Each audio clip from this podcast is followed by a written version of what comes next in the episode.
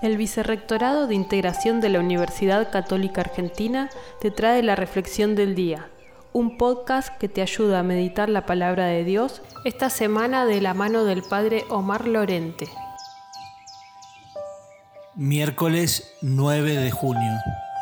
Comentario al Evangelio según San Mateo 5, 17, 19.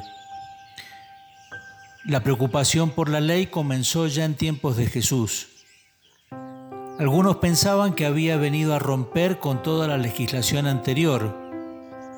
Otros, perdidos en la jungla de mandamientos y preceptos que regían, no acertaban a determinar qué era lo importante y qué lo accesorio.